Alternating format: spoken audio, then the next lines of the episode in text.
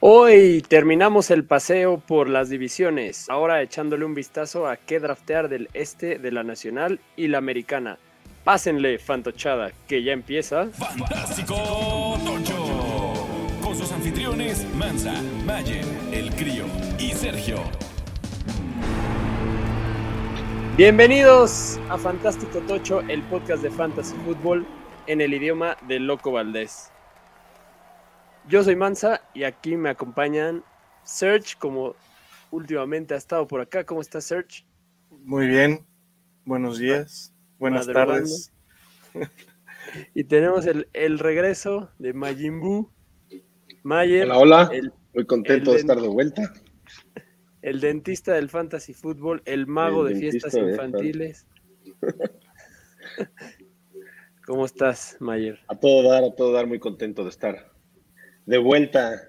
Una temporada Hola. más ya a punto de, de, de arrancar con el madruguete, pero muy contento de estar con ustedes. Y qué mejor que para hablar de tus Bills, las facturas de Búfalo, y vamos a hablar de las, de las divisiones este, para terminar nuestras, nuestra serie de episodios de divisiones, de qué draftear de las divis- divisiones. Veremos qué tanto le, le pulimos el sable al pastor Josh Allen. Oh, qué bueno que, que ya estás, Mayer. Nos da mucho gusto y más para, para lo que acabas de mencionar, Mansa. Nadie mejor que, que tú para. Todo pinta que la pulida se va a poner buena. Bueno, Como pueden ver en la pantalla de Search, aquí en el estudio de, de Fantástico Tocho en Palo Alto ya es totalmente de día. pero, pero espero que se hayan servido su café. Estamos aquí, seguimos estrenando nuestro horario madruguero, porque en el Fantasy el que madruga se lleva los waivers primero. Entonces aquí vamos a estar listos en la temporada para dar la primicia. Eh, y bueno, antes de hablar de todo lo que ha pasado en esta semana de pretemporada, les recordamos que pues ya hay juegos, eh, que algunos son impredecibles en pretemporada, pero igual hay apuestas interesantes, algunos, pues, en algunos todavía está tan cantado el ganador que no es descabellado poner por ahí una apuesta. Les recomendamos que chequen a nuestros amigos de Melbet, el sitio de apuestas deportivas.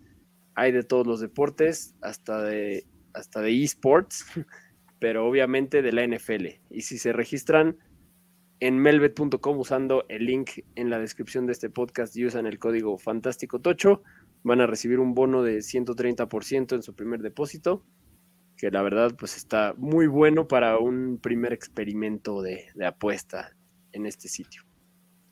Listo. Pues vámonos a hablar un poco de lo que ha pasado en esta semana. Lo más fantástico de la semana anterior. Empezamos eh, con Michael Thomas. Michael Thomas, uno de mis muchachos de este año. Eh, no, no jugó, está tocadillo del hamstring, del- de los isquiotibiales. Eh, también, igual, quién sabe si hubiera jugado, pero bueno, no es la misma lesión, ahora sí. ¿Qué tanto nos preocupa que a Michael Thomas, a su edad, ya a estas alturas, a dos semanas de, de la, de la temporada, esperemos que no se agrave. Olave se vio bien, anotó un touchdown. ¿Qué va a pasar con Michael Thomas? todavía, todavía, ¿no?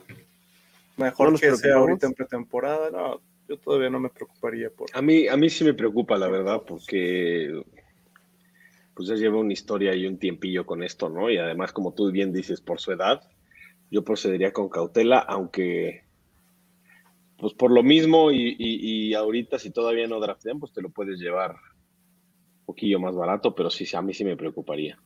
Yo eso es lo que espero, que esta semana, que si no entrena, todavía baje, bueno, más bien ya había estado subiendo su ADP, baje un poco, está como el wide receiver 26. Esperemos que, que baje un poco porque yo sí me lo quiero seguir llevando por todos lados. Mucha Esperando fe. eh, el- mucha fe. Esperando el Michael Thomas de antaño. Es que si la llega a romper te vas, y te salió tan barato, Sí, no más. puede ser league winner. Em, ¿Qué más? Eh, Drew Locke con COVID, no jugó. Entonces, pues como él iba, le tocaba la titularidad, sigue sin definirse. Yo creo que esas de las batallas de corebacks que más se van a tardar en definir. Gino Smith se vio como el Gino Smith de siempre. Habrá que esperar en la semana 3 de pretemporada a ver si hay un poco más de claridad. En la otra que queda por definirse, la de, la de Pittsburgh, bueno, por definirse porque no han cantado quién es, pero está más cantado que va a ser Trubisky, ¿no? Eh, es más, ya está cantado, pero Pickett se ha visto bien en, en pretemporada. Entonces esto complica un poco las cosas. Si te aventaste un super flex de voy a agarrar tarde a Trubisky de mi segundo coreback, pues se complica porque el, el, manitas, el danopsote, ahí viene atrás. eh, Joshua Palmer en protocolo de conmoción, pero bueno, todavía hay, hay tiempo para que se recupere. Kenyan Drake, la bomba de ayer, liberado de los Raiders. Pero a mí, yo sé, Serge, que no vas a estar de acuerdo, pero a mí me da tranquilidad con Josh Jacobs esto, para este año. Sí, para este año sí. O sea, no hay señales de que lo vayan a renovar, pero tampoco hay señales de que lo vayan a. O sea, ya ahora sí ya es imposible el rumor de que lo vayan a tradear. Josh No. Jacobs es el dude este año. Samir White, pues ahí viene atrás, pero Samir Pero White y Ab- y, Abdullah parece que también es el, el beneficiado. de en los pases, ¿no? Sí, o sea, lo malo es que, que uno nunca sabe con, con la escuela patriotista que, que tienen ahora ahí en head Sí. coach. Que, su- que huele a un comité que por Sí, eso sí, también le podría doler un poco a Jacobs. Pero bueno, Oiga, ¿y quién, ¿Cómo- y quién cómo es late que levanta a Kenyan Drake? O ya se queda ahí a morirse. Pues sí es interesante, ¿no? Yo creo que todavía tiene algo que dar. Los Raiders no se le dio tanto chance. pues a ver quién, quién es el valiente, pero sería una... ¿A quién le hace falta un buen running back? A los Ravens siempre. De, back- de backup. ¿no? A los Ravens. Imagínate, está mejor arrancar la temporada. Si Dobbins y Edwards no, no están, está mejor arrancar la temporada con Kenny Drake que con Mike Davis, ¿no? No, que con- los Ravens están cubiertos con, con Buddy también. Sí, es verdad. Malik Willis otra vez se vio interesante, pero no listo al 100. Y, y la verdad es que sí hay mucho hype, mucho mame con Malik Willis, pero creo que es un. Tampoco es que se haya visto pasando mucho, ¿no? O sea, yo creo que es corredor. eh, si se llega a lesionar Tannehill, tal vez lo veamos, pero no creo que. Este año yo no creo que esté planeado soltarlo todavía. A menos de que le vaya muy mal a los Titanes y ya, ya hayan perdido la temporada, chance y lo soltarían, pero Podría ser. Pero bueno, por Podría algo nadie ser. lo vio listo en, en- en el draft, ¿no? Y, y lo, se, se fue hasta la tercera ronda.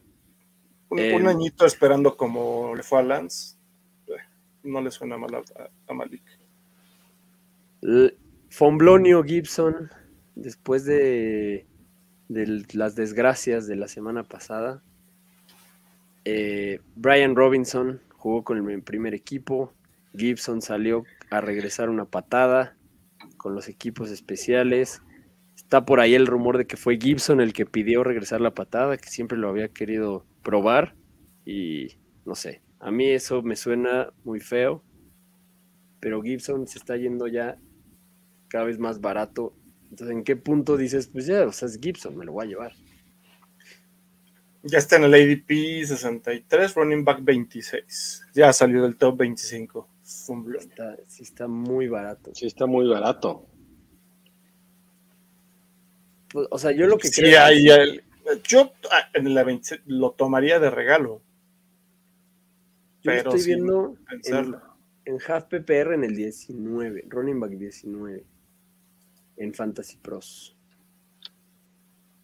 Pero, pero sí, creo que lo que tienes que hacer, si te llevas a Gibson, porque llega a bajar más de esto. Entonces, si en tu draft ves a Gibson que baja y baja y baja y te acabas llevando a Gibson en la séptima ronda, pues llévate en la do- onceava, doceava a Brian Robinson, por si, ¿no?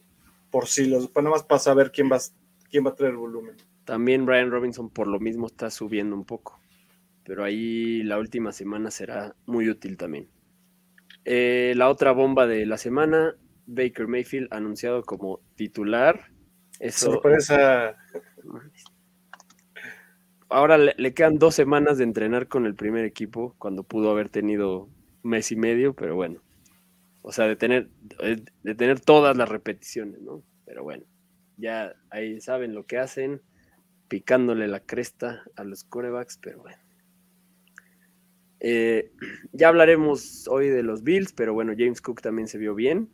Y ahí sigue Zach Moss haciendo ruido. Singletary debería ser el, titular. Y la verdad no sale nada caro. Ya hablaremos de, de ellos, hablando de los Bills. La sensación de pretemporada, Damian Pierce, eh, después de su semana 1, en la que tuvo, bueno, también sensación con cinco acarreos, pero que la verdad, muy buenos highlights con esos cinco acarreos. Pero Lobby Smith decidió no, no sacarlo en la semana 2 porque qui- quiere ver a los demás. Tiene muchos ahí para probar, pero pinta que va de titular, ¿no? Eso de te voy a guardar porque te viste muy bien es como de eres el chinguetas. Um, Edmonds, Chase Edmonds también ya hablaremos de él. Tuvo 10 de 13 snaps de los titulares. Kenneth Gainwell fue otro que se vio bien, también hoy nos toca hablar de él. Romeo Dobbs se sigue viendo bien. Habrá que ver si va a estar con los titulares, ¿no? O sea, se está viendo muy bien sin Rogers. Rogers habló bien de él. Eh, pero también Rogers ha dicho que Allen Lazard es, es su, su muchacho, pero creo que pues sí veremos en la temporada a Romeo Dobbs como un novato agarrado muy tarde en el draft que puede tener relevancia. Logan Thomas ya lo sacaron del PUP. Eh, pues ahí también vamos a hablar hoy, hoy de los Commanders. Brady ya apareció, ya se presentó a trabajar. Ya está con el equipo. Y Mike Davis corrió en pretemporada con el equipo titular. Parecería que él va de titular si Dobbins y Edwards no llegan a estar ninguno de los dos. Y antes de irnos a lo que nos truje, eh, pues estamos ahora sí en plena temporada de drafts. ¿Cuántos drafts tienes esta semana, Serge? Dos. Dos. Mayer, Yo tengo el draft. uno nada más. El El- draft, exactamente. draft. Pero es el draft. Esta semana son. Empiezan los drafts de casa, de los cuates. Entonces, pues pónganse de acuerdo con sus amigos, denle a su liga el mejor trofeo, el número uno, la marca oficial de trofeo de nuestra liga de Dynasty. Sobre todo, échenle ojo ahí a la sección de trofeos de Dynasty en el número uno.com.mx. Código fantástico tocho para que les envíen gratis a todo México en arroba uno premiaciones. Miren, tenemos aquí a Serge, a, a Rix Valdés saludándonos. Qué bueno que madrugaste un rato con nosotros, Rix. Buenos Saludos. días, Rick. Saludos. Saludos, saludos. Buenos días. Listo, pues vámonos a hablar de las divisiones este. A lo que nos truje. Pues nos arrancamos con tus facturas, Mayer. Los Bueno, Bills. yo- en lo que platica Mayer, me da, creo que hasta me daría chance de ir por un café. Este, pero bueno, a ver, eh, eh, Miren, empezamos. A ver, yo quiero poner algo sobre la mesa, hablando de los Bills. Vamos a hablar de el dios Josh Allen, del pastor. Eh, obviamente es este, pues de los corebacks es el primero que levantas. Aquí la, la duda que yo pongo en la mesa para nuestro estudio es, ¿en qué momento lo agarras? ¿A ¿Cómo les ha ido en sus drafts? Fíjense que yo me lo llevé en el draft de hace de una semana, la semana pasada, que por cierto fue un draft este, como de una semana casi. Este, estuvo bueno. El Fantochitos NFT. El Fantochitos NFT fue, nos duró una semana el draft, entonces se puso muy este, cerebral el asunto. Fíjense que yo me lo llevé en una tercera ronda. Estoy muy contento de habérmelo llevado, pero creo que me pude haber esperado más y me lo pude haber llevado en una cuarta ronda. ¿Ustedes qué opinan de draftear a Josh Allen pronto, temprano o de plano es este aguantarse un ratón o qué? Pues mira, yo creo que en, en, ligas de un coreback, pues yo soy de la idea de que nunca me voy a llevar al primer coreback. Aunque se vaya, aunque se esté yendo muy tarde. Porque siempre, o sea, es lo, las, las veces que en algún mock o en algún draft he agarrado al primer coreback, eh, tres rondas después digo, puta, pues ahí está Lamar. Y ya gasté un pick en Josh Allen cuando y dejé pasar a Keenan Allen, ya sabes, por llevarme a Josh Allen o, jugadores de ese nivel, o dejé pasar a Ezekiel Elliott. Te voy a decir que a mí me pone nervioso, sí, o sea, justo eso, ¿no? Que, que el hype que trae ahorita Josh Allen está muy arriba. Y bueno, y te debe cumplir, pero según esto, la diferencia versus otros corebacks debe de ser alta. O sea, estamos hablando de unos 6, 7 puntos por semana que les puede sacar a los demás corebacks, que a mí la verdad me parece pues difícil, ¿no? Y por ejemplo, en la vecindad de, de Josh Allen en ligas PPR, para que te lo puedas draftear, tienes a Nick Chubb, tienes a, a Barkley, a Divo Samuel, Javonta Williams. Entonces, sí te puedes llevar una opción como un poco más jugosa que te puede dar mucho más, que como bien dices, un poquito más abajo está Lamar, un poquito más abajo están otros corebacks que te pueden dar una diferencia de puntos no muy alta, ¿no? Ese es el tema. O sea, yo creo que Josh Allen, sin duda, lo tengo rankeado como el coreback 1. Eh, normalmente es muy difícil y normalmente no pasa. Al único que le ha pasado es a Josh Allen, que esté proyectado como el coreback 1 y termine como el coreback 1. Normalmente es como, ah, la rompió Mahomes. El año siguiente, el 1 fue Lamar. Ah, la rompió Lamar. El año siguiente, el 1 fue Josh Allen. La rompió Josh Allen, el año siguiente volvió a ser Josh Allen, ¿no? Porque sí tiene algo que no tienen los demás, que, que además de tener un brazo y una precisión de loco, también tiene las patitas, ¿no? Entonces, se tiene las dos cosas. Entonces, manteniéndose sano, además de que está en argumentablemente la mejor ofensiva o una de las tres mejores ofensivas de la liga. Entonces, Dios quiera. Debería de cumplir ese uno. Problema es que si, si le gastas un pick al uno de una posición, las probabilidades de que te, de que te lo cumpla pues, son muy difíciles. Por eso es horrible tener el pick uno, porque si te llevas a McCaffrey o a Jonathan Taylor o al que tú quieras, si no acaba como el running back uno, ya no te salió. Entonces es lo, es lo mismo con, con Josh Allen. Si, eres el primer valiente en agarrar coreback y tu coreback no acaba con el coreback 1, gastaste ya, te perdiste, sí, claro, es muy arriesgado. Ah, ah, la pregunta de, de Mayer. Ya, yo tengo las el ADP de cómo quedó el, el draft de Estadio Fantasy. Y nada más para que nos demos una idea. El Pastor fue el ADP 30, ¿sale? Tercera ronda pero lo más barato que se lo llevaron fue en la en, el pick 59, o sea, quinta ronda. No te lo vas a llevar después de quinta ronda, ya en una muestra suficientemente amplia. Además, pero hubo alguien que se lo llevó en la segunda ronda. Que es lo normal.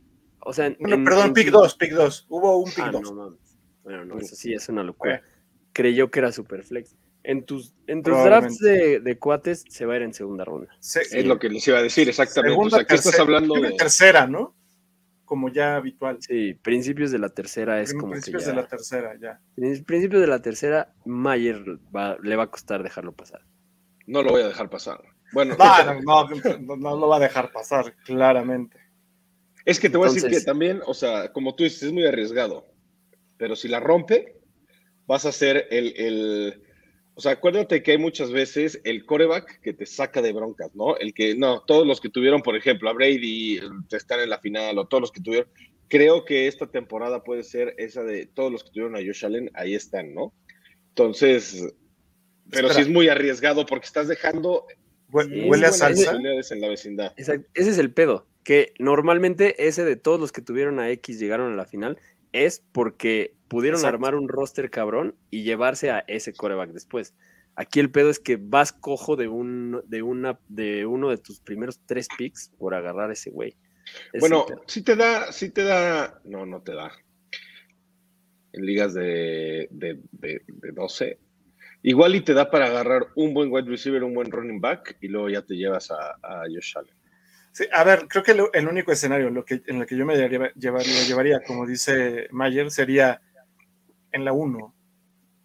O en Superflex, ¿no? Ahí. El- lo que No, platicábamos. en ¿no? Superflex es, es- es claro que a veces se ve en el 1-1, Sí. pero si ya agarraste, vamos a suponer, en un ejemplo bonito, agarraste a Justin Jefferson en la 1, en la 2 agarras a Pitts y en la 3 agarras al Pastor, estás hablando que estás agarrando los tres probables, uno de su posición. Y Chance. te vas zero running chance back. y te va a zero running back. Yo es la- el momento en el que me- sí me llevaría a Pastor eh, con Yo esas no. tres. Yo no. O sea, Pero Fíjate que si me, si me lo llevo, si me llevo al pastor en la 3, definitivamente no me llevo un Tyrant temprano. Porque ir por un onesie, o sea, una posición de, de un, de las que solo necesitas uno, la- gastarlo dos picks de las tres primeras rondas en esas, te- tu roster se queda así. pero cojísimo. tendrías a tres de los tres, tres top uno. y fíjate No, nada que más en, en- pensando. Pero en- en Mayer es el único que lo haría. vi una tendencia de que este running backs tarde, ¿eh? Bastante, Sí, o sí. sea, y Sí, no quedó tan mal el equipo, entonces, pues también no hay que asustarse tanto con eso, ¿no? Pero bueno, ya Sí. fue suficiente de, de hablar La de- Ya, Ya, fue suficiente de del pastor.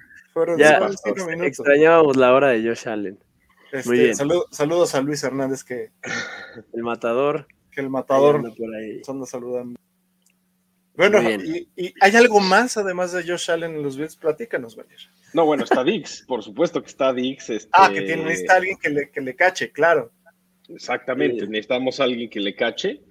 Eh, Dix, yo creo que también pues, te lo llevas en, en segunda ronda o primera ronda. Sí, finales de la primera. Finales de la primera o principios de la segunda ronda se va Dix. Yo creo que fuera de los de los que se van siempre los tres primeros de wide receivers, Cobb, eh, eh, Jefferson y Chase, yo creo que Diggs y Chance Davante Adams, dependiendo cómo le vaya, pero Diggs se me hace que tiene la si las cosas se le acomodan, podría terminar como el uno por a quién está amarrado.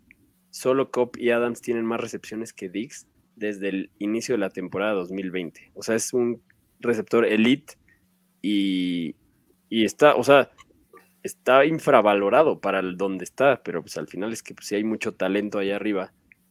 Y además está el caso de, de Gabe Davis, ¿no? Que pues es uno de los jugadores más polémicos de este preseason, pero el fin de semana se vio muy cabrón. Tal vez sí viene el breakout de Gabriel Davis. No sé, ¿qué está Gabe Davis? eh? Déjame ver. Pues ha estado Pero- subiendo como la espuma. Yo normalmente como la espuma. cuando, cuando me lo encuentro hay otros que volteo a ver antes, pero igual y me acabo arrepintiendo, ¿no? O sea, Gabriel Davis está como el wide receiver 26, overall 66, y alrededor de él están Allen Robinson. Por ejemplo, son dos casos parecidos, ¿no? Con interrogantes, el segundo de una ofensiva muy cabrona. Jerry Judy también está ahí, que puede ser el segundo de otra ofensiva de la que se espera mucho. Entonces está por ahí entre esos. Y pues la verdad es que no tendría por qué no el número dos del pastor Josh Allen romperla. Es que es lo que te iba a decir, porque estamos esperando también todos los juegos de, obviamente, en todos los juegos, no, pero todos los juegos que sean contra los Bills, está tanto el hype, está tanto todo, que van a proteger mucho lo del pase y sobre todo, pues se le van a ir muy encima a, a Diggs. Entonces vas a tener que tener la, la opción de pase largo, la opción de el touchdown que no está cubierto y todo eso, y Gabe Davis va a cubrir esa parte, entonces, pues la verdad es que sí tiene o sea, por el ADP donde está y todo, yo creo que te lo puedes llevar baratón y te puede recompensar bastante. Sí.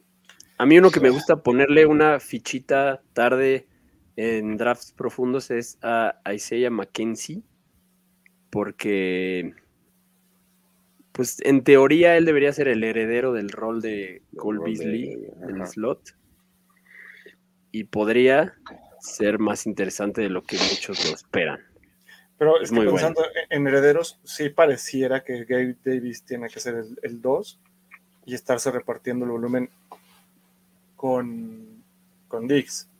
Mackenzie justo va a estar en una función que no es la que trae más, no, no es la que le trae más puntos a los Bills como tal. O sea, sí es una función que ayuda a que avance bastante bien el equipo, pero no era el que más puntos fantasy tenía. Sí, no.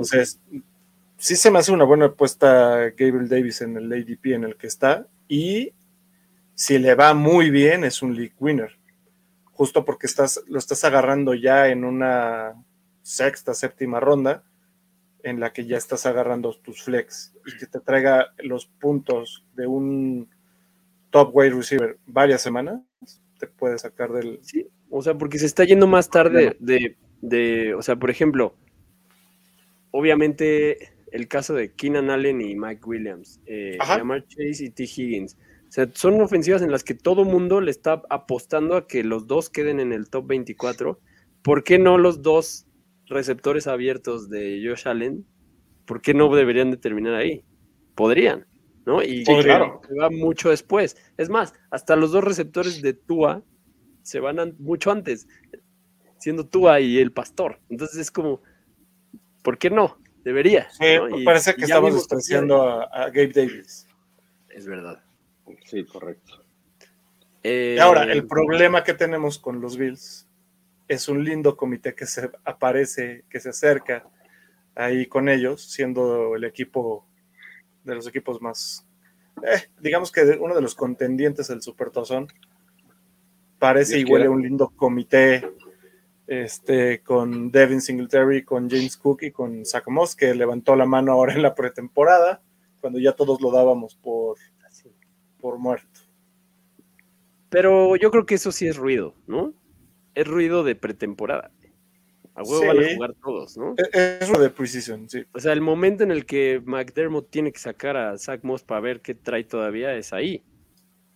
¿No? Y Sí. incluso si le da unos snaps del primer equipo está bien, ¿no? O sea, es como vamos a probar qué pedo. Pero, Sí, pero yo creo que Singletary es el, es el target al que hay que ir. La verdad está barato en el ADP también. Muy barato. pues, te lo puedes llevar, o sea, es la opción de, de carrera fuera de Josh Allen, yo creo, para esta temporada, Devin Singletary. Y está muy abajo en el ADP, está en el 72 o 73 por ahí, más o menos. De hecho, está casi pegadito a Gabe Davis. De hecho, está uno arriba de, de- bueno, como yo lo tengo en Fantasy Data, Devin Singletary está uno arriba, Gabe Davis está Y- es- es 70. Y es tiene. 76. Y a la gente no le gusta, o sea, lo dejan pasar más. Entonces, la verdad es que es de esos que te puedes llevar una ronda abajo de ADP y esa es la mejor forma de llevar tu draft. güey. Si Ahora, no culpo a la gente que no le guste, ¿eh? porque la verdad apostarle al, al juego terrestre de los Bills es, es arriesgado, sobre todo teniendo a Josh Allen que corre tanto el balón, ¿me explico? Entonces sí, es un poquito arriesgado ese, ese- esa apuestilla. Pero no te sale tan caro, ¿no? Y, un- y es uno de esos jugadores que te lo puedes llegar a encontrar una ronda abajo del ADP y ahí sí ya es un no-brainer, ¿no? No, y que, Oigan, y que mucha gente de- lo está usando, perdón, para, para Hero Running Back o Zero Running Back. Y Oigan, y antes buena de pasar a, este, a, a Miami, Dawson nos faltó. Dawson Knox. ¿Qué opinan de Dawson Knox? Yo nu- nunca, de los nunca me lo voy a llevar. Es el Robert Tonian de este año, en mi parecer, porque acabó donde acabó por los touchdowns. No puedes confiar en los touchdowns de un, de No. un No. sobre todo si estamos puliéndole tanto el sable a Gabe Davis. Este Dawson Knox no tiene el volumen para darte, para pagarte el, el ADP. sí, bueno, es un tight end este, dependiente de touchdown, ¿no? Pero En el oscuro Esa es la apuesta. No, con- completamente. diré con Dawson Knox. O sea, de que puede acabar el top 12, puede acabar el top 12, pero prefiero llevarme a Sakertz, por ejemplo. O sea, depende que cómo quieras jugar tu, tu Draft. posición del tight end. Yo lo pensaría para un Stream Live. Sí. Pero en todos los drafts se lo acaban llevando, ¿no? Por ahí. Sí. Bien. Es que pensando que el año pasado fue el 7 en estándar y 8 en PPR, pero justo es- eso te habla del lo dependiente que es de los touchdowns.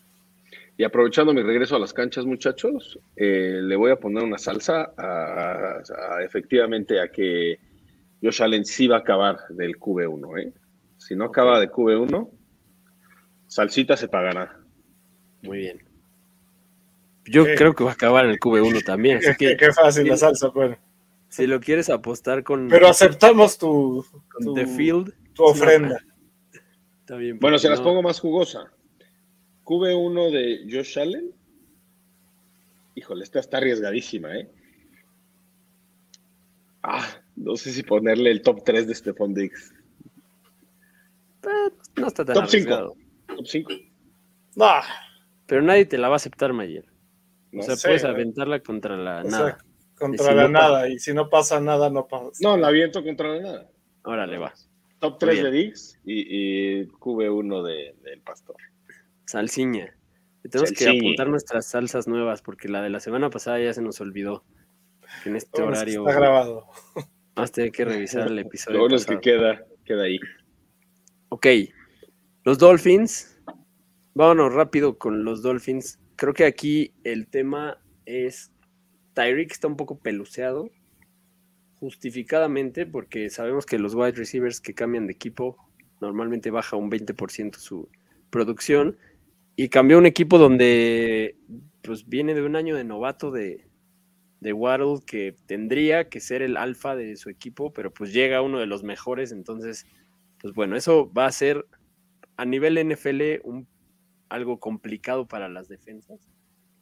Tener a esos dos de ambos lados. Tyreek Hill se va como el wide receiver 8 y pues basado en sus propios números y en lo que él, la verdad es que Tyreek Hill, sus números no dependían tanto de Mahomes, dependían más de lo que él hacía después de la recepción. Entonces, eso es lo que a mí me, me tiene emocionado con Tyreek. También yo creo que gracias a eso Tua puede superar expectativas porque, o sea, a la gente le encanta tirarle mierda a Tua. La verdad es que los juegos que estuvo sano, estuvo bien. Eh, aquí tengo algunas estadísticas. Tuvo más juegos con una distancia promedio de pase de al menos 9 yardas, que tampoco es mucho, pero tuvo más juegos de más de 9 yardas en promedio que Mahomes, que no tuvo ni uno el año pasado, ¿no? Y que Kyler, que tuvo uno. Entonces, eh, tampoco es como eso de Tua no la llega lejos, pues ya lo vimos que sí en las en, pretemporada, obviamente los videos de training camp, pues hay unos ahí maquillados, pero bueno, lo que sabemos es que a Mike McDaniel le gusta diseñar jugadas en las que sus receptores más rápidos y más fuertes puedan hacer yardas después de la recepción, lo cual sabemos que es la especialidad de los dos, tanto de Tyreek como de Waddle. ¿No? O sea, recordemos esos descolgones de Tyreek en el juego del- de la historia contra los Bills, eh, pues eran unos descolgones en, las que no era un pase de 50 yardas, era un pase de unas 18 yardas que se convertía en una jugada de Sí, 70 corre como demonio, corre como demonio. Entonces, ahí es donde la precisión de Tua en medianas distancias puede jugar muy en favor, ¿no? El, pase al, hueco para que Tyreek o Waddle se descuelguen, eso es lo que puede ser interesante. Creo que Tua puede ser un sleeper interesable, interesante. En ligas normales de boca banca y demás va a ser un streamer que a lo mejor te acabes quedando en tu equipo si las cosas se acomodan bien. No creo que se vaya a ir drafteado y tampoco creo que lo deban de draftear, a menos que estén en Superflex. Pero bueno, eh, es interesante Tua. Y sobre todo creo que Waddle puede ser muy interesante porque pues, es uno de esos casos de si hay dos tan buenos, pues te puedes llevar al, al segundo. Ha subido un poco su ADP, está como el wide receiver 14 Waddle, que pues tal vez es medio su techo, ¿no? Sí. O sea, teniendo a Tyreek ahí, ¿qué tanto más arriba puede acabar Waddle? Pues muy poco, o sea, tiene muy, muy poca variación para terminar más arriba. Sí, podemos estar hablando de que es el techo de Waddle, pero también es muy bueno. O sea, ¿cuántas recepciones se llevó el año pasado? Habíamos platicado que había sido también de los top de, Pero- de recepción. Pero ahí es donde, o sea, si estás buscando un receptor en esa ronda, la tercera, ¿a quién prefieres llevarte? ¿A Michael Pittman o a Waddle? A Pittman, ¿no? O sea, sí está muy caro el ADP de, de Waddle para ser Sí, está un claro. com- tan compartido en una ofensiva que no es tampoco la, me- la mejor, o por lo menos no lo ha probado. O sea, está Pittman, está DJ Moore, eh, Mike Williams se va mucho después. O sea, prefiero llevarme al 2 de Herbert que al 2 de Tua. Sí, sin, sin duda, sin duda. Y además yo creo que el volumen Sí. de, de Tyreek Hill o sea, va a ser muchísimo. Como tú dices, yo creo que se van a aprovechar muchísimo de la carrera. Y este, bueno, del potencial que tiene de convertir un pase corto en, una corrida. Este güey, acuérdate, recibe un pase de 6, 7 yardas y si se quita varias tacleadas, lo convierte 15, duplica las yardas, entonces lo van a aprovechar muchísimo. Jalen Waddle, eh, yo creo que Mira, no, no es una mala opción, pero sí el pase largo de Tua, no es que lo, critique ni nada, porque yo creo que sí va a tener una mejor temporada, pero yo creo que le estamos apostando más a que Jaden Waddle va a ser para recepciones un poco más largas, que no es el fuerte de Tua. Entonces es una apuesta, te digo, por el ADP que tú tienes, pues obviamente te llevas mejor a Mike Williams, ¿no? O también está en la vecindad de Michael Thomas, por ejemplo, que quizás pues también te lo puedes llevar antes de Jalen Waddle, ¿no? Mira, yo espero. No, y Michael Thomas se va como una ronda y media después. O sea, imagínate. Sí, dos, tres, dos. Yo creo que. eh, Obviamente espero y quiero mucho a Jalen Waddle en mi corazón. Y quiero que la rompa. Y creo que lo puede hacer. Y también tengo mucha curiosidad de ver cómo lo. de ver si, si Mike McDaniel le diseña jugadas como las que le diseñaba a Divo.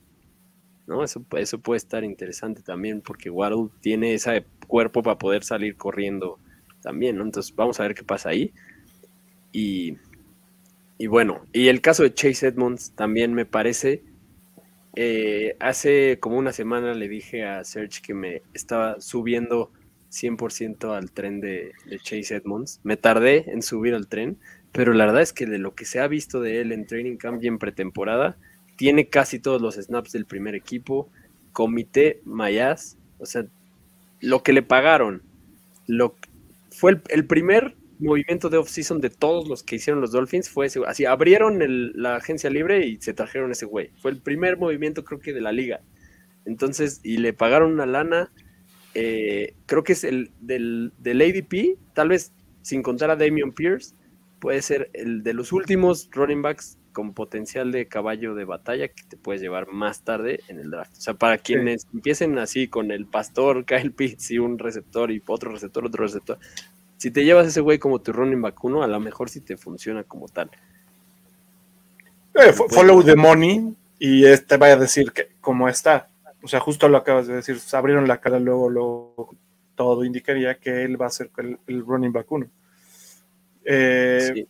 A ver, para el ADP en el que está, como dices, llevarte un running back uno en una ronda bastante alta, pues lo vale. Exacto. O sea, si esta ofensiva le da un rol, acuérdense lo que era el gas. Miles Gaskin no era un gran jugador, pero le dieron el volumen para ser relevante en fantasy. Imagínate, Mira, por ejemplo, Edmonds es Exacto. mucho más rápido y mucho mejor. Chase Edmonds está en la vecindad justo de Devin Singletary, Gabe Davis, Chase Edmonds. Me llevo a Chase Edmonds sin duda, ¿eh? Feliz de la vida, güey. Feliz de la vida. llevando. Muy bien. Antes, de, antes que Singletary y antes que a Mari Cooper, antes que Gabe Davis. Yo creo que por el volumen va a valer mucho la pena Chase Edmonds. También creo que es un súper robo de este draft. Eh, Mike Gesicki, ahora sí, este año les puedo decir con toda confianza que lo eviten a toda costa. No lo están usando casi en, en el juego aéreo. Normalmente, incluso en los snaps de Tua, el Tyrant que está buscando es a Durham Smite y muy poco. ¿no? O sea, las armas que tiene, Mike Gesicki no era un Tyrant. Lo usaban como un slot receiver y ese rol ya no lo va a cumplir él. Que justo lo que eh, iba a decir. O sea, con la llegada de, de Tyreek, Tyreek solo llegó a ocupar, digamos, las setenta y tantos targets que traía Devante Parker. Y cuando ves los targets que trae Mike Gesicki, son 112. Obviamente, esos targets ahora van a ser la suma de los de Parker y los de Gesicki, van a la mezcla con lo que trae Waddle y va a ser lo que traigan ellos dos y lo que sobre, que van a ser seguramente unos 40, 60 targets, serán de Gesicki, que era lo que traía antes de la llegada de, de bueno, antes de lo del año pasado. O sea, Gesicki años anteriores había traído 80, 80 hasta 30 en su primer año. De repente lo van a buscar, sobre todo Sí. en zona roja, ¿no? Es muy bueno. Pero va a ser dependiente de touchdowns. Y va a seguir haciendo atrapadas impresionantes, pero una por juego. O sea, Gesicki no lo drafteen. O sea, no sí, draftea a Gesicki, pero seguramente ya como un tight end 15. Exacto. Pero pues ahí ya prefiero aventarme a o Ah, o uno de esos que tengan más upside. Yo no, no veo tan mal a Gesicki. O sea, co- comparado 2020 y 2019, que traía solo 80 targets, todavía le alcanzó para ser top 12. Sí. Entonces, pero justo co- con 6 y 5 touchdowns. Muy bien. Oye, hablando de Tyrants, en las noticias no hablamos de, del juego de ayer. Kyle Pitts tuvo una recepción, pero de 52 yardas. Y que se pudo haber escapado, Sí. pero el pase fue muy retrasado. O sea, se Sí. ve como baja ritmo Kyle Pitts para, para Kyle- poder cachar. Kyle Pitts va a ser una locura este año. Si le mandan buenos pases. Muy bien, vámonos a los Jets. Hay demasiadas interrogantes. Creo Vamos que a Jets, platicar de los Jets en realidad. pues mira, más de lo normal. Eh, antes teníamos nuestra regla de no hablar tanto de los Jets. Los Jets ya tienen un poco más de qué hablar, pero no nos vamos a tardar más de dos minutos. Eh, hay demasiadas interrogantes con la situación actual de Zach Wilson, pero Flaco se ha visto bien. O sea, creo que tampoco es para ponerte a llorar si ya drafteaste a Elijah Moore. Creo que Flaco lo va a poder mantener, pero también hay que ver qué pasa con Zach Wilson. Eh, Elijah Moore cada vez se ve mejor. En este último juego lo guardaron. A Garrett Wilson lo targetearon tres veces. Entonces, yo sí creo que Elijah Moore va, va de primer, va de wide receiver 1. Garrett Wilson también es una opción interesante porque te lo llevas muy barato al novato, pero Elijah Moore cada vez me gusta más, ¿eh? Y se va en la vecindad de algunos que hemos estado mencionando. Se va por ahí de, de Michael Thomas y de Adam Thielen y de Juju. Elijah Wood, Moore, Elijah Moore, perdón. Elijah Wood, Frodo, el, el Frodo saludos a Frodo. Le vamos a poner Frodo ahora a Elijah Moore. Al joven Elijah. Frodo, Frodo se anda yendo a- en la vecindad de Melvin Gordon, de Rashad Bateman, de Dak Prescott, de Bonta Smith, más o menos Es por ahí. que a mí Rashad Bateman me encanta, entonces también es a que- Rashad Bateman. Me pasó, ¿no? El otro día que te, te conté que tu- tuve un draft en la plataforma de NFL que no estaba tan familiarizado con su ADP y vi a Elijah Moore y dije Elijah Moore y luego dije, no mames, ahí seguía Bateman, ahí seguía Thomas, pero bueno, Ah, esperemos que le vaya bien, una diversificación sin querer. Y otro, es que hay muchas, mucho upside en los Jets. Breeze Hall, la cosa es que sí está alto. Te lo- o sea, es como de tercera ronda.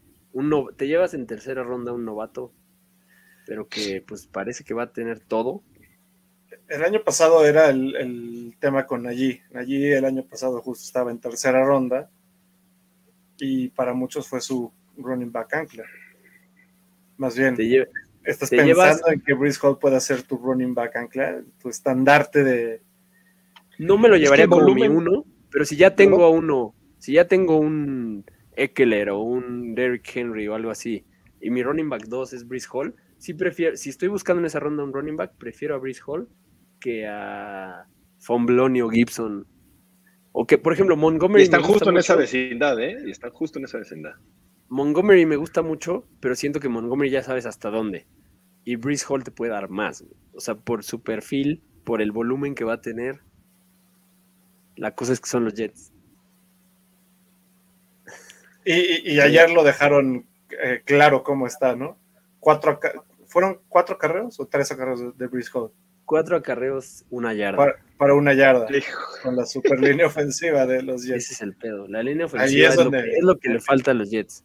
Eh, sí. Esa debería ser. Oye, Pero el año pasado era una línea ofensiva que le, fal- le faltaba también a Najee el año pasado. Y tuvo todo el volumen y Luis va a tener todo el volumen. Y, pero va la a compartir, vecindad. a diferencia, va a repartir con Michael Carter. Pero qué tanto, güey. Yo creo Ah, que yo creo va Carter para pases. Michael Carter va para, pa- lo van a utilizar Tal vez tercer down. para ¿no? pases. Tercer down, pases. Entonces yo no está en la vecindad veo. Breeze Hall. de, de Josh Jacobs, de Antonio, o sea, buscando un running back, está en la vecindad de Josh Jacobs, de Antonio Gibson. Elijah Ya un poco más abajo está Claudio Eduardo, AJ Dillon. Pero, por ejemplo, Travis Etienne está bajando. No sé por qué. Y está. ah, está Pero, por tres- ejemplo, yo lo tengo aquí abajo. de, según Fantasy Data, está en el ADP 39, mientras este Brice Hall está de 48. O sea, sí está. Ah, mira, en, 11% en más Fantasy. Pros están al revés. En Fantasy Pros, en el ¿Ah, sí? combinado que tienen ahí de Yahoo, de Fantrax, de Sleeper, Breeze Hall está en el 20. Travis Etienne está en el 23 en half. Yo creo que por los pases. Sí. Muy bien. Pues bueno, eso es lo que hay que decir de los Jets. Los Tyrants de los Jets son un misterio y son dos, entonces mejor no nos metamos por ahí. Y otro de los que Sí, tampoco sí, vamos a hablar demasiado, los, Los Pats. Patis. Los Patis. ¿Los Pats sí van a quedar en último lugar de la división o los Jets? ¿O quién? No, los Jets. ¿No? Digo, ojalá los Pats, pero yo creo que no. No, yo creo que va a ser los Jets. Está muy cañón, está muy cañón ganarle el último lugar a los Jets. Sí, está difícil. Y los Pats, pues también siempre tienen algo bajo la manga, güey. En los Pats lo- creo que lo que hay que... Hay dos cosas, ¿no? El tema del el debate de los running backs y el debate de los wide receivers. Devante Parker debería de ser el wide receiver uno y de lo Nah. que se ha visto en training camp parecería, pero pues el debate es si es él o Jacoby Myers. No, yo creo que sigue siendo Jacoby May. Yo creo que es Devante Parker y estaría dispuesto a una salsa en puntos fantasy entre esos dos. Tema. ¿Se arma? Se armó, Se arma. se armó. Claro, venga, claro, claro que salsiñe. se arma. A ver, Da- Davante Parker, platícame qué hizo el año pasado con los Super Delfines. No, pero pues es que Devante. Parker venía de otra administración. A Devante No, está Parker lo, pero le, le- le bajó la chamba a Jalen Waddle. Y por eso está hoy en los Pats. pues sí. A ver, ahí te va. Bar- Parker versus Jacoby. Te va apuntando la salsa. Porque se nos olvidan. Mayer el pastor. El pastor y Diggs. No, yo, yo creo que sí, Jacoby Myers, con todo y que solo lleva dos touchdowns en la NFL, trae mucho mejor ritmo ya con, con Mac Jones. Pues sí, pero nunca. Yo la verdad es que no A le quisiera Jacoby lo que le faltaron mucho. fueron los touchdowns. Los dos se van. La verdad es que ahí si le pones tu ficha al que te guste, no te sale caro. Donde sí es una ficha más cara es en los running backs, ¿no? Ramondre Damien Stevenson Harris. y Damian sí Harris no se, pondría fichita. Se van muy parecidos. Es más, ¿dónde está? Damian Harris, bueno, no, sí, Damian Harris, running No. back 25, Ramondre, running back 35. Yo veo cada vez más a los expertos que le van a Ramondre Stevenson, pero también está, se va por ahí de Chase Edmonds. Prefiero mil veces a Chase Edmonds. Por supuesto. Prefiero otro que siempre pelucean en los drafts, prefiero acordar el Patterson, aunque haya dudas de si va a ser el, el titular, que a Ramondre Stevenson. Prefiero a Tony Pollard que a Ramondre Stevenson. Sí. Pues yo todavía estaría arriba del bar Damien Harris. Sí, prefiero, Pero- o sea, entre esos dos prefiero a Damien Harris, pero a Damien Harris con los que se va, prefiero a AJ Dillon o ponerle un volado al elfo doméstico J.K. Dobbins. Claro. El tema de, de Damien Harris es que sabes que es un running back que tiene, está en su. Donde lo vas a agarrar, seguramente está en su techo. Sí. Por cómo juegan los Pats y es un comité de todo. O sea, ahí sí no hay, un- no hay estrellas en los Pats y lo sabemos. Ese es el problema. Ese es, por eso es Entonces, horrible, nada horrible más tener es- jugadores de los Pats. Si vas a agarrar, estás en esa en ese lugar donde tienes que agarrarlo. uf, Yo sí, chance agarraría a Damien Harris, chance agarraría a, a Meyers, pero sí intentaría siempre agarrar a otro jugador que esté disponible por el upside que pueda traer a alguien más. Porque estos sabemos que están en su techo. De acuerdo. Y Hunter Henry es rápida mención. Creo que también es interesante para llevártelo tarde por el upside de, de touchdowns, pero es otro que depende de touchdowns, pero que te lo llevas tardísimo. Tyren 19. O sea, se va 8 después de Gesicki y lo prefiero. bueno, ya hablamos muchísimo del, de la americana, así que vamos a irnos rápido a la nacional. Tus Cowboys, es que estamos hablando de los equipos de los tres, entonces por eso este Por eso es, es un poco más largo. Exacto, se alargó. Se alargó. Pero a ver, Va el yo- corazón de por medio. quiero hacer un punto a favor de Ezekiel Elliott. Ezekiel Elliott es sin duda un caballo de batalla. Jugó lesionado. Todo el mundo salió de la temporada pasada diciendo, Zeke, eh, eh, no me gusta. Por eso está tan castigado. Zeke terminó en todos los formatos como el running back 6 y se está yendo como el running back 17. Y ahora está sano. Entonces creo que es de las Sí, gangas sí. también. O sea, Compra, es un compra running- barato, vende caro. es un running back uno que te llevas en la ronda 3. ¿sí? Sí, yo me lo llevé. Es más, yo me lo llevé después de Josh Allen. Imagínate. O sea, creo que no hay razones para dudar llevarte a Zeke Nada, nada. antes de varios que se van antes que él. Y Sí, Pollard también barato se va baratísimo. O sea, Pollard creo que dentro del mundo de los handcuffs es el mejor. O sea, es en el juego que no estuvo Elliot y Elliot siempre falta algún un par de juegos o algo. Fue el running back uno de la semana con 31 puntos y se nos olvida. Entonces creo Oye, que Sergi, ¿y, y no va a haber ahí un comité como para menos cargarle menos así que Elliot y, y que quizás el volumen de Pollard aumente un poquito más? Sí, o sea, eh, a ver, igual que yo creo que va a ser algo similar al año pasado, pero con todo y eso que hubo el año pasado. A ver, pongámoslo claro, el año pasado estaba en, lo, que dice Mans, estaba lastimado y tenías un Polar al 100 y aún así fue una mezcla en la que claramente el uno seguía siendo Elliot. Todavía no hay la suficiente carga para dárselo a Pollard. O sea, por el contrato que le habían dado en su momento a Elliot y que tampoco estuve de acuerdo, lo tienes que utilizar. Te vende, a ver, recordemos que esto también es un negocio y el que vende playeras es Elliot. A ver, totalmente. Eso es verdad. Lo eh, tienen que usar. Lo tienen que usar, pero no nada más de lo que tienen que usar. Todavía lastimado tuvo mil yardas, cuando en 2020 no, no llegó ni a las mil este, corriendo. Entonces, yo veo que todavía puede ser su, su año de para terminar top 5. No. O sea, no si creo que venido a sea menos terminó en el 6. Ah. Venido a menos terminó en el 6, pero te costaba una primera ronda tarde. Ahora te cuesta una tercera y te puede dar valor de primera. O sea, No, llevarte así que Elliot en tercera es una maravilla. Y yo lo he visto en muchos drafts que se va después de Brice Hall, se va después de Travis Etienne. La gente prefiere la novedad y la duda que el probado que huele feo. Entonces, llévense a Zeke. Llévense al, al, al Ewok. Llévense al Ewok. Eh, CD Lamb también creo que tiene upside.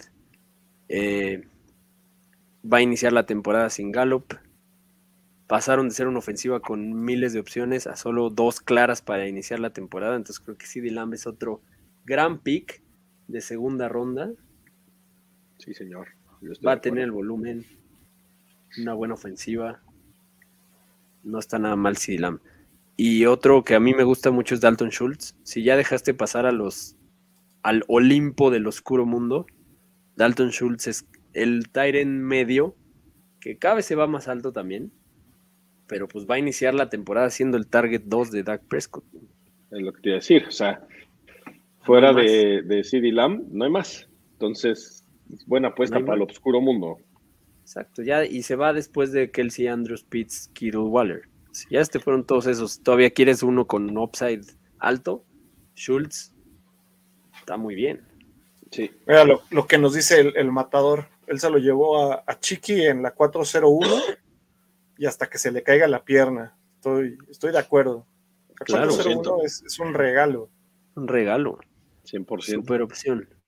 Llevártelo en la pick. 401 es un super pick. Buen pick del matador. Sí. Muy bien.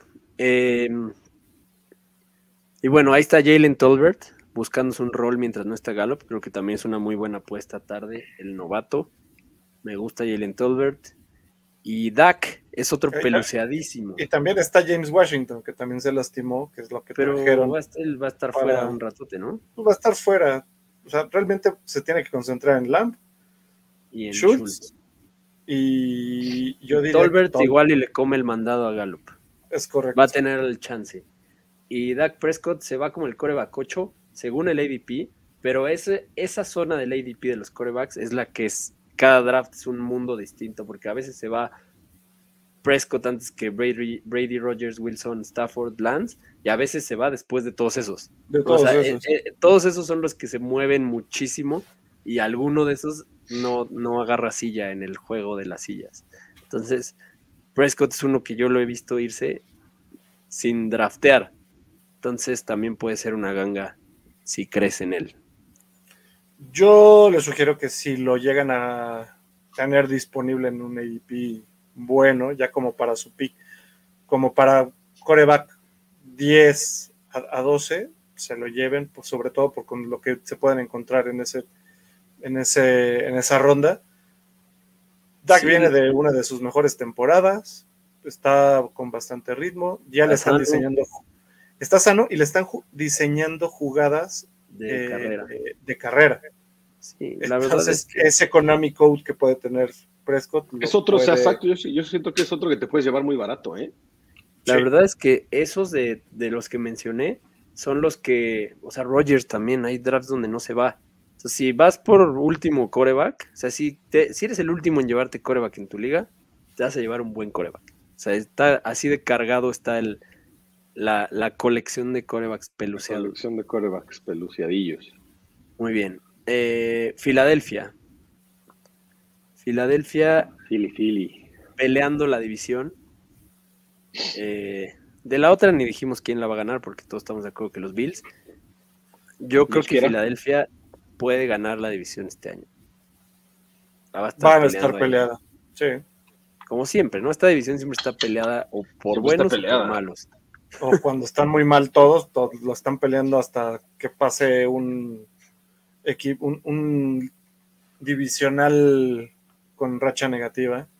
Qué horror. Sí. Creo que aquí la gran pregunta es, ha habido muchos reportes de que Jalen Hurts se está viendo mejor, que ahora está pasando más, que anda muy preciso.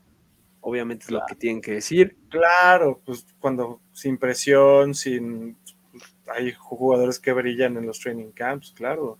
Pero a ver, trae buena línea ofensiva, Sí, trae muy buenas armas. sí. Jalen Hurts tiene con qué. Jalen Hurts a mí me encanta. Está, No, claro. un, poco, está un poco caro para algunos. Eh, coreback 6, pero pues ya es donde. No, coreback 7, ¿no? Está ahí como subiendo y bajando entre él y Burrow. Eh, no está nada, nada mal. Lo que, el upside que tiene por sus patitas es muy bueno. Si mejora y no se vuelve la experiencia del año pasado, que era horrible ver sus partidos en los que llevaba cuatro puntos hasta el último drive en el que se echaba otros 15. Eh, pero Jalen Hurts tiene AJ Brown, Devonta Smith sigue recuperándose de la ingle, pero a ver, lo que hablábamos de él es que Filadelfia es el equipo con menos targets vacantes y con menos volumen de pase. Tiene que subir eso porque llega AJ Brown que se va a llevar un montón de los targets. Pues esa es la razón por la que hemos dicho aquí que Dallas Goddard nos genera más dudas que al resto de la comunidad porque no parecería haber suficientes targets para repartir llegando AJ Brown, ¿no? Un poco lo que le está pasando a Gesicki, ¿no? Llega Tyreek, pues hay que quitarle targets a alguien, pero pero igual se fue Ertz, entonces queda Goddard como, el, como el titular. Eh, creo que ahí va a Goddard- depender de qué Goddard tanto un, un apuestón, una buena apuesta, ¿no? A mí no me gusta. Justo por. No creo que Pero haya. con ¿no? No creo que haya el volumen suficiente para alimentar a AJ Brown, a Devonta Smith y a, y a Dallas Goddard con consistencia. Va a tener juegos de boom, creo, pero también va a tener juegos que, que te mate. O sea, yo creo que sí. Goddard es el target 2 de, de, de Jalen Hurts. no debería. No, debería ser de debería. Devonta Smith. Sí. O sea, estoy de acuerdo, pero yo creo que va a ser Dallas Godert el target 2. Dependiendo qué tanto use al Tyrant, ¿no? Yo digo que eso, eso sí me suena, sí, sí tomo esa salsa. ¿Sí? Yo no creo que sea Dallas Goddard el 2, no. El que vaya a tener 2 de más targets. Que vaya a tener más targets, más volumen. Es que está arriesgado, pero, pero No está. la, la ver- No, la verdad es que, es que, o sea, ya sin Ertz y, y con AJ Brown, yo creo que sí tiene más posibilidades de, de- de- de recibir más volumen que, que Devonta Smith, pero mira, es muy arriesgado para una salsa, la neta, porque es el oscuro mundo, güey. es el oscuro mundo es y es la, justo- la es que ofensiva con menos pases, güey. O sea, es la ofensiva por mucho, la ofensiva con menos pases del año pasado, güey. La de- aunque le suban O sea, la, ventaja de, de- de- de Filadelfia es que el basurero Rigor ya va a estar en la banca completando cómo juega AJ Brown y Devonta. O sea, ya a mí me parece que se van a dividir completamente AJ Brown y, y Devonta y ya el resto. Y ya las Goddard 3, sí. O sea, O sea, no veo a, que- a un wide receiver 3 de, de, de Filadelfia No, no, no, bueno. entrando en yo esto. creo que, por ejemplo, AJ Brown va, de- va a demandar targets. Y aún Sí. así, en su ADP, no me animo a llevarme a ninguno de los tres. Pero la promesa de Ah, touchdown Devonta de sí, Dallas es- Goedert es- es buena, ¿no? la promesa, pero va a ser dependiente de touchdowns.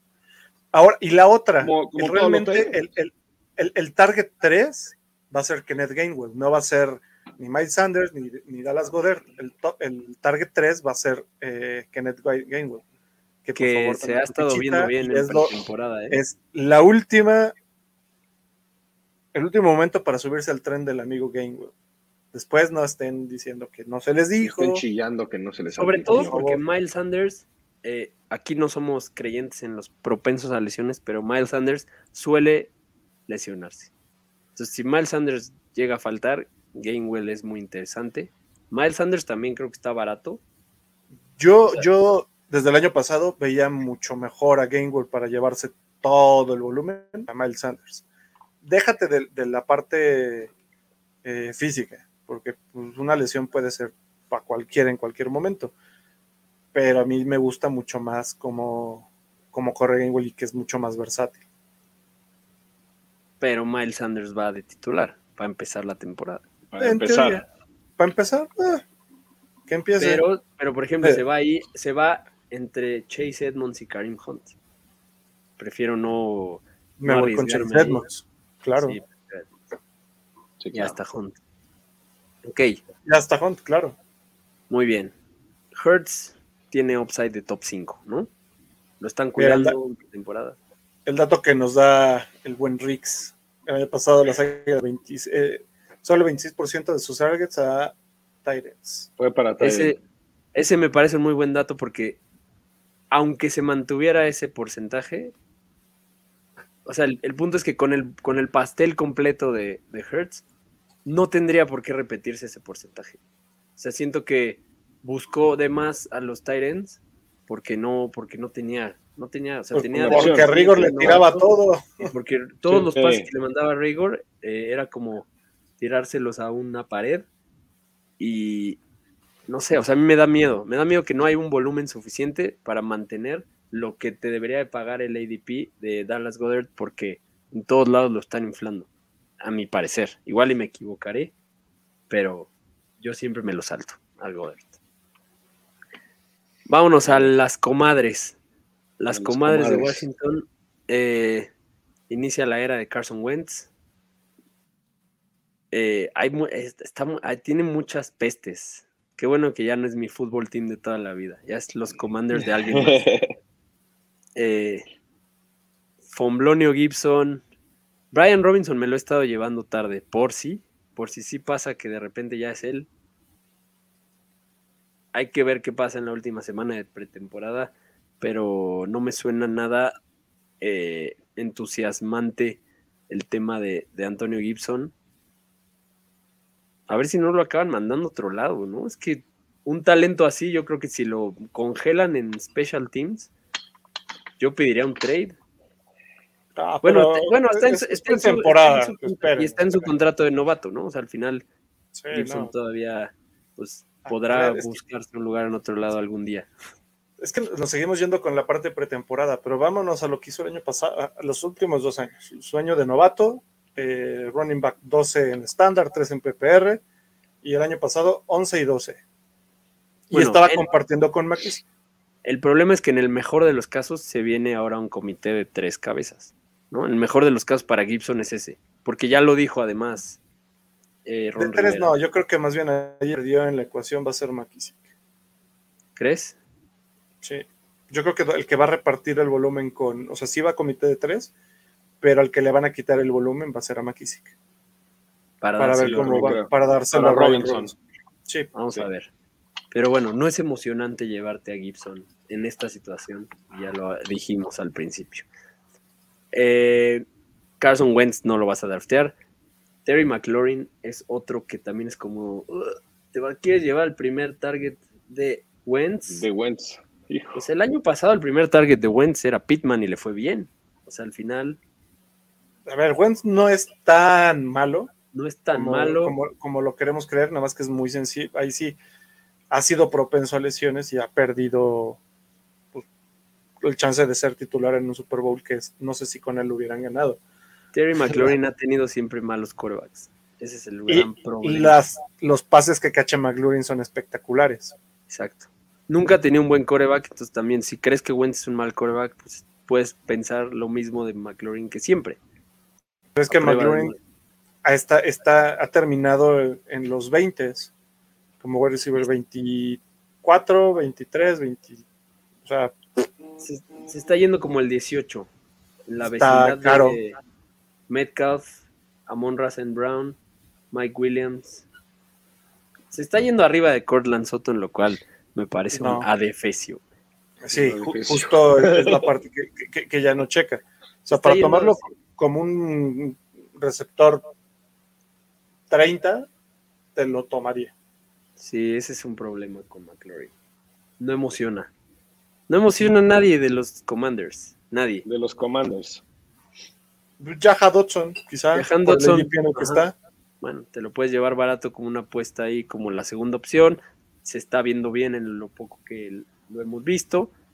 Y Logan Thomas, que ya está de vuelta, es un late tight end con upside de, de touchdowns también. ¿no? Y para nuestros amigos de Dynasty, Sam Howell. última, última llamada para subirse al tren de Sam Howell. Si está por ahí en sus waivers, agárrenlo. Es otro que por la vía de la lesión tal vez lo veamos. esta Por la vía de la lesión, se me hace que le anda ganando la chamba a Taylor Heineke, porque ya saben que es Heineke, y si llegan a tener una temporada ya para el olvido, se me hace que lo podrían empezar a foguear. Muy Y bien. ese sería un muchacho con Nami Code para los que les gusta, entonces yo sugiero que lo vayan a agarrar. Muy bien. Y los Giants. eh, es muy- Solo hay muy algo que hablar de los Giants. Los chamorros, los, los cuadríceps de Saquon están de vuelta. Eh, Están de vuelta ¿Cómo los ha subido su. ADP? eh? Ha subido su ADP de a inicios de año nadie quería a Saquon y ahora ya Saquon está siendo un muy buen running back para llevarte en segunda ronda. Porque yo creo que de los de segunda ronda, él y Camara, si es que no lo suspenden, que cada vez parece más que no, son los que más upside tienen de segunda ronda. ¿no? O sea, porque caballos de batalla, receptores, Konami Code de running back, que son las recepciones, eh, formatos que premian eso, creo que pueden acabar, o sea, Saquon ya lo hemos visto acabar en el 1. Entonces, eh, Saquon, para como se ¿Nos está viendo, la lesión le- no? ya no, yo creo que Saquon No. está sano totalmente, no tendría 100. por qué preocupar la, la lesión, o sea, al final debería preocuparte como cualquier otro running back, ¿no? Que está expuesto a que se lesione de otra cosa. Eh.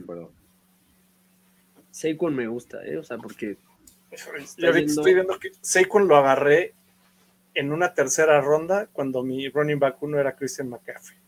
Imagínate, o sea, puedes llegar a encontrarte eso. Encontrarte eso. Ya no. Ahorita ya se está yendo hasta en primera ronda Saquon Sí, y principios de segunda. pero, en las de tus cuates igual y dicen, eh, Saquon. Te lo Eh, llevas más chance. puede ser, ¿no? Pero interesante, Saquon se va abajo de varios que sin duda puede superar, pero pues está ahí, ¿no? el temor del riesgo. Y de los wide receivers de los Giants, siempre tampoco hay mucho que decir. Goladay debería de ser el uno, pero no ha tenido ni un target en pretemporada No. y ha estado en el campo. Eh, no tiene química con Daniel Jones. Parecería que Kadarius Tony es el, el que tiene el upside ahí y va a tener la oportunidad. Y lo poco que lo vimos en su año de novato lo hizo muy bien. Entonces, a mí es el que el único que me interesa es Tony, Sí. ¿no? Y está barato. Y no, y interesa poquillo, ajá, exacto, o sea. O sea, te lo llevas barato y ves qué pedo, ¿no? No, le, le va a ir bien a, a Kadarius. Yo también creo que le veré. sí, yo creo que le va a ir bien por, justo porque es lo que hay. También creo que Daniel Exacto, Jones va no a hay, no hay- no hay nada más.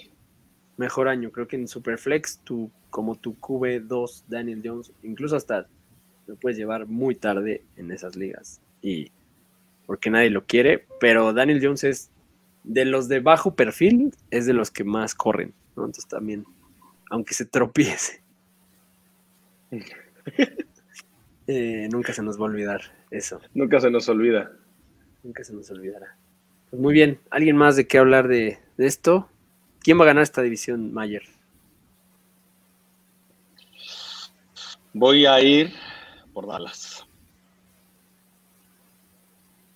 Tú, por respeto a. Este año voy con los vaqueros. Muy bien, una vez más. Yo, No, yo, no, no, no, no, no. Ah, cierto, No, este año no. sí. El Este pasado no. Muy bien, yo voy con Filadelfia. Muy bien, pues gracias a todos por acompañarnos. Tuvo larguito. Eh, síganos, ya saben, en todos lados. Esto se va a subir en un ratito más como, como podcast, como siempre. Aquí vamos a estar. Acuérdense que el que madruga se lleva los waivers primero. El que madruga gana en fantasy. El fantasy es un juego de madrugarse a los demás. Entonces. Madruguen con nosotros aquí los martes. Déjenos comentarios, reviews. En- si nos escuchan en Apple Podcast, nos ayudan los reviews. Eh, suscríbanse en Spotify, denle a la campanita en YouTube. Suerte en sus drafts. Esta, esta semana seguro muchos van a estar drafteando. Y nos vemos la próxima. Hoy. Voy. Gracias por acompañarnos en un episodio más de Fantástico Tocho. No olvides suscribirte en Spotify o Apple Podcast y seguirnos en Facebook y Twitter.